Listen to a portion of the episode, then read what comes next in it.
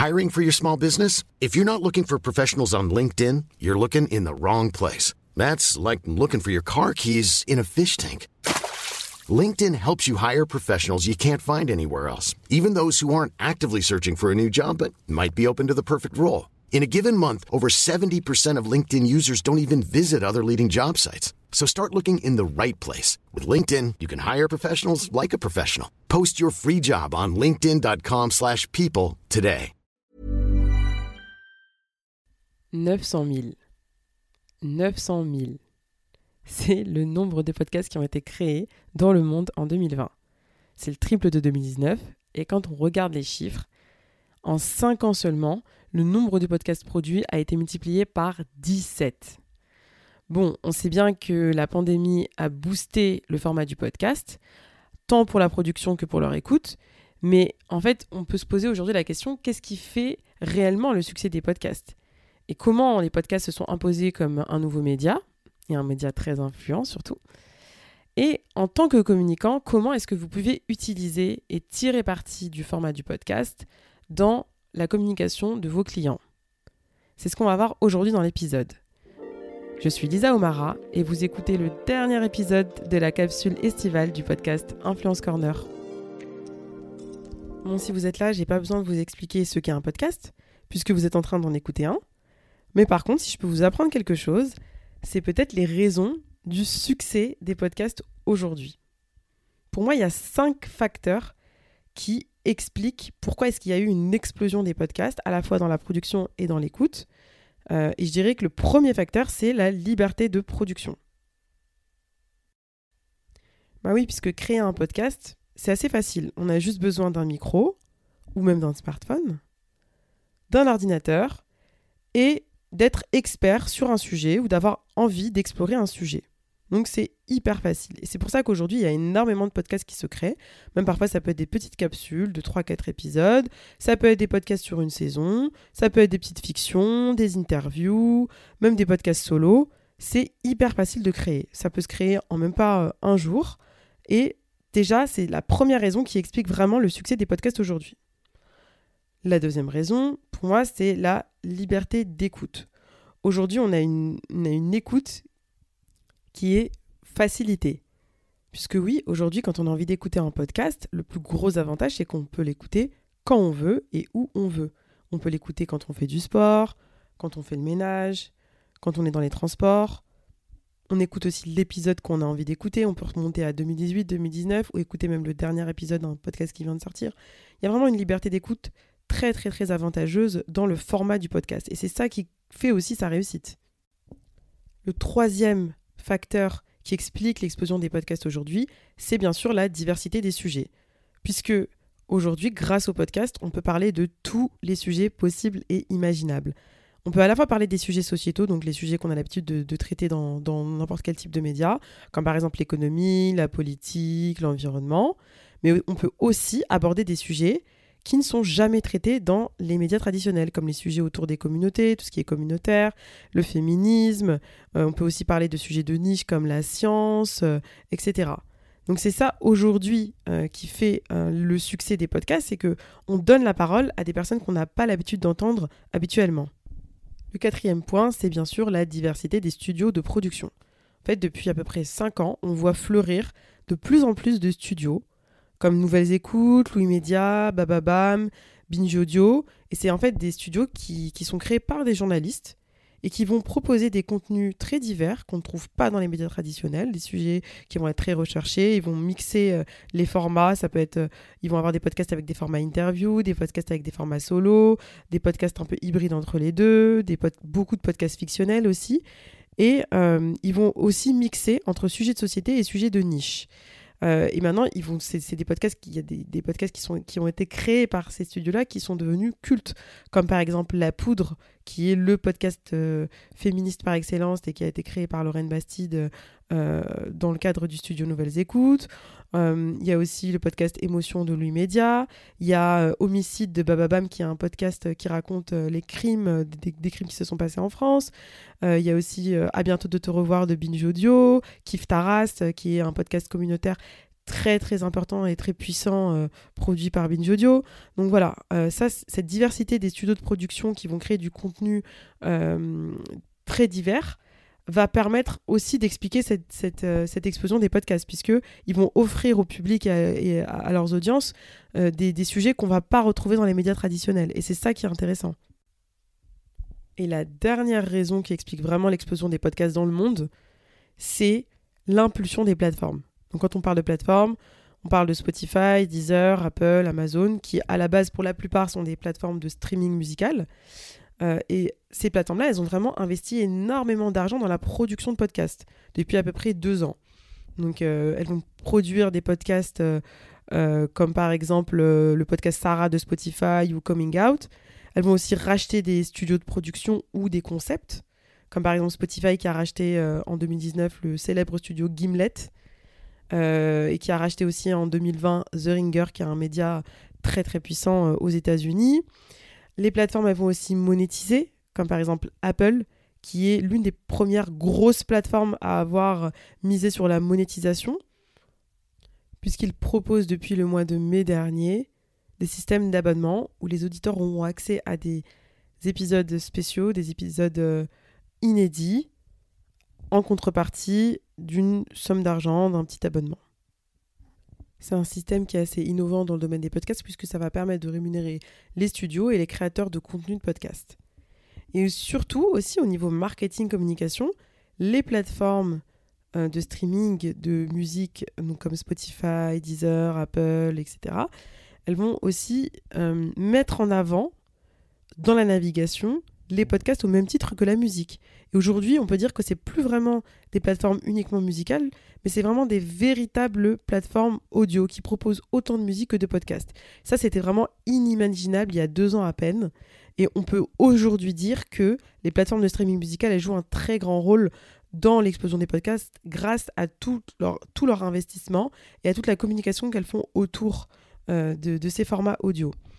Euh, aujourd'hui, on peut aussi dire que les podcasts sont devenus de véritables médias, puisqu'ils ont parfois autant d'influence qu'une émission de radio classique ou qu'une émission de télé. Mais en tant que marque, en tant qu'entrepreneur, comment est-ce que vous pouvez utiliser le podcast dans votre stratégie de communication? Pour moi, il y a plusieurs manières. La première manière d'utiliser un podcast euh, dans votre stratégie de com, c'est vraiment le brand content, c'est-à-dire vous pouvez booster votre personal branding ou faire de votre marque un média grâce à la création d'un podcast. Je vais vous donner trois petits exemples très simples, comme ça on va pas faire trop de théorie. Le premier exemple, c'est The Boss Fluence.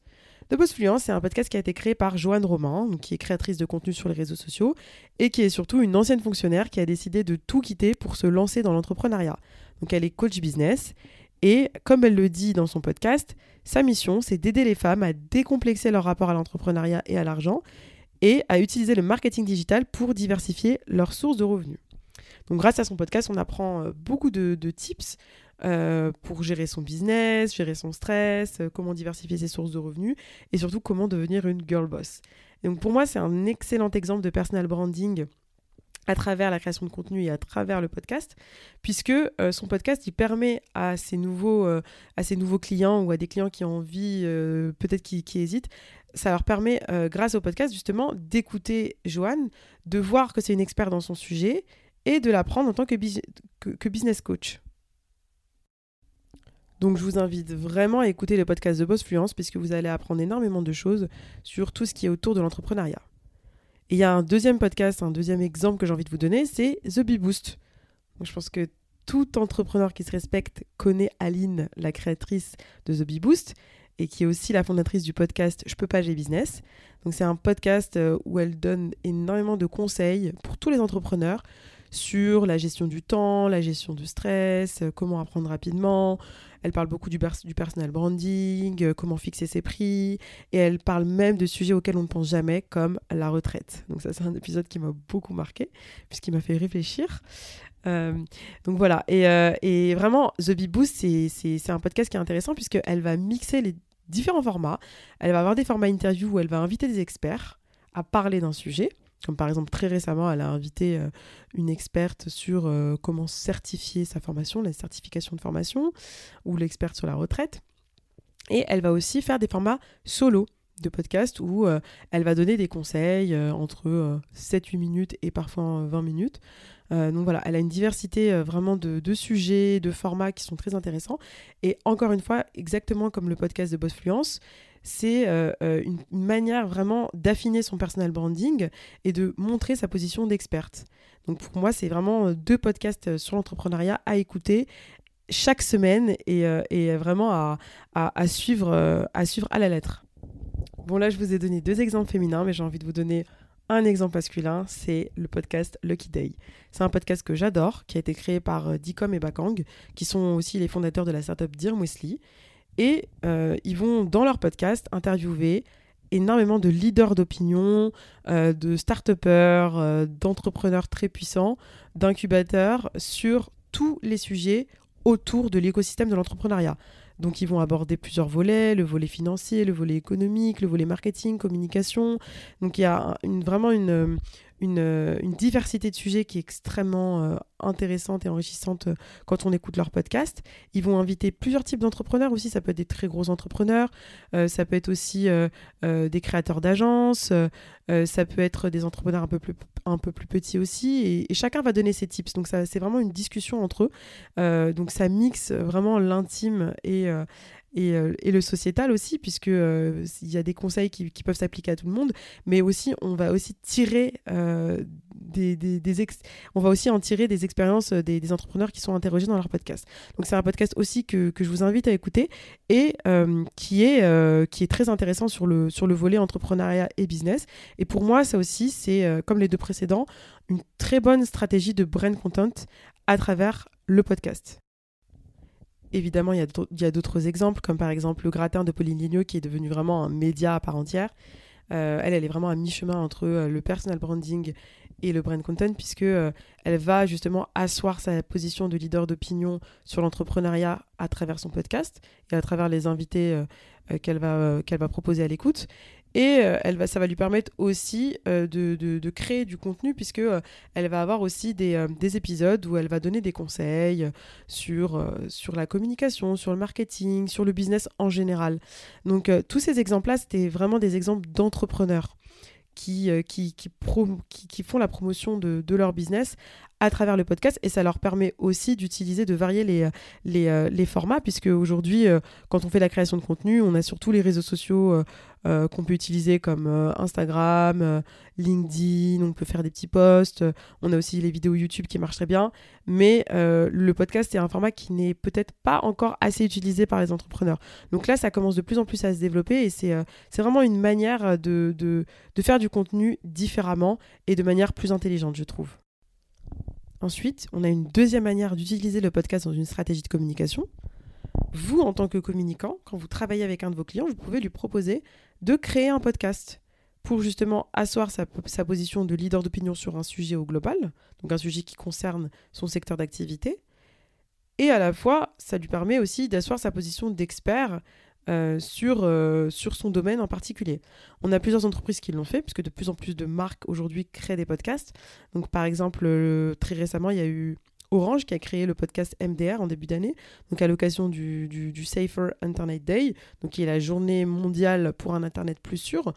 Orange a créé donc euh, un podcast qui s'appelle euh, MDR et euh, qui est une fiction composée de six épisodes qui s'adresse aux jeunes utilisateurs d'Internet et à leurs parents et qui a pour but justement de sensibiliser sur les dérives du digital. Donc il y a plein de sujets qui sont abordés, comme le cyberharcèlement, l'usurpation d'identité sur les réseaux sociaux, les fake news, les addictions, le sexting, euh, les mauvaises influences, le phishing, les faux profils, etc. Euh, et ça permet vraiment de, à Orange de se positionner en tant qu'expert de l'Internet par rapport à ses concurrents. On a aussi des réseaux sociaux qui ont créé des podcasts dans le cadre de leur stratégie de communication, comme par exemple LinkedIn qui en 2020 avait créé le podcast Le Profil de l'emploi où ils avaient fait intervenir des personnalités qui étaient devenues des coachs d'un jour euh, et qui partageaient des conseils concrets euh, pour aider les demandeurs d'emploi à rebondir. Donc on avait par exemple Sarah Waramoun, la boxeuse, dans le premier épisode. On avait Frédéric Mazzella, euh, qui est le PDG de Blablacar. Michel-Édouard Leclerc, le PDG de, de, des enseignes Leclerc. Et donc, ça permettait vraiment en fait de faire intervenir différentes personnes dans le podcast. Et euh, ça permettait surtout à LinkedIn de s'affirmer comme le leader euh, de l'emploi et le leader business en France. Et la troisième manière d'utiliser les podcasts dans une stratégie de communication, quand vous êtes communicant, c'est bien sûr de proposer à vos clients d'intervenir dans des podcasts déjà existants. Il s'agit en fait d'intégrer les podcasts à vos stratégies de relations presse, c'est-à-dire que au lieu d'aller aborder que les médias traditionnels, l'idée c'est vraiment d'aller aborder aussi les podcasts et leur proposer vos clients euh, ou se proposer soi-même justement dans un podcast pour, pour justement parler d'un sujet en particulier euh, qui concerne votre secteur d'activité, le secteur d'activité d'un de vos clients, etc. Alors par contre, ça, ça demande beaucoup plus d'agilité d'esprit euh, qu'une stratégie de RP classique, parce que quand on parle de relations presse classiques, on sait très bien qu'on utilise des logiciels qui nous permettent de repérer très facilement les médias, et on a une culture médiatique qui est quand même euh, plus importante en tant qu'attaché de presse euh, qu'une culture de podcast. Donc il faut vraiment bien connaître l'écosystème des podcasts et bien connaître les podcasteurs. Donc ça, ça reste vraiment pour, pour des personnes qui s'y connaissent vraiment, mais ça peut faire la différence dans une stratégie de communication. Et voilà, on arrive à la fin de cette capsule de quatre podcasts autour des relations publiques, relations presse, des PR. J'espère que ça vous a plu et j'espère que ça aura pu vous apporter euh, des petits tips euh, pour la communication, relations presse, etc. Et si vous voulez aller plus loin, continuez à écouter le podcast de Myriam qui reprend dès la rentrée avec des interviews sur le marketing d'influence, les réseaux sociaux et plein d'autres surprises. À très vite Pour booster le podcast Influence Corner, n'hésitez pas à nous laisser 5 étoiles et à nous écrire un petit avis sur Apple Podcast. Merci Et si vous souhaitez nous poser des questions, retrouvez-nous sur Instagram at podcast.influencecorner ou sur ma page at P-Y-A-R, tiré du bas, lab. À bientôt!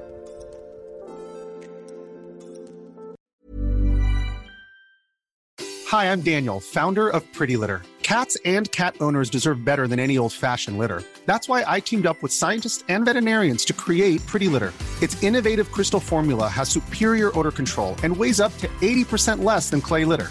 Pretty Litter even monitors health by changing colors to help detect early signs of potential illness. It's the world's smartest kitty litter. Go to prettylitter.com and use code ACAST for 20% off your first order and a free cat toy. Terms and conditions apply. See site for details.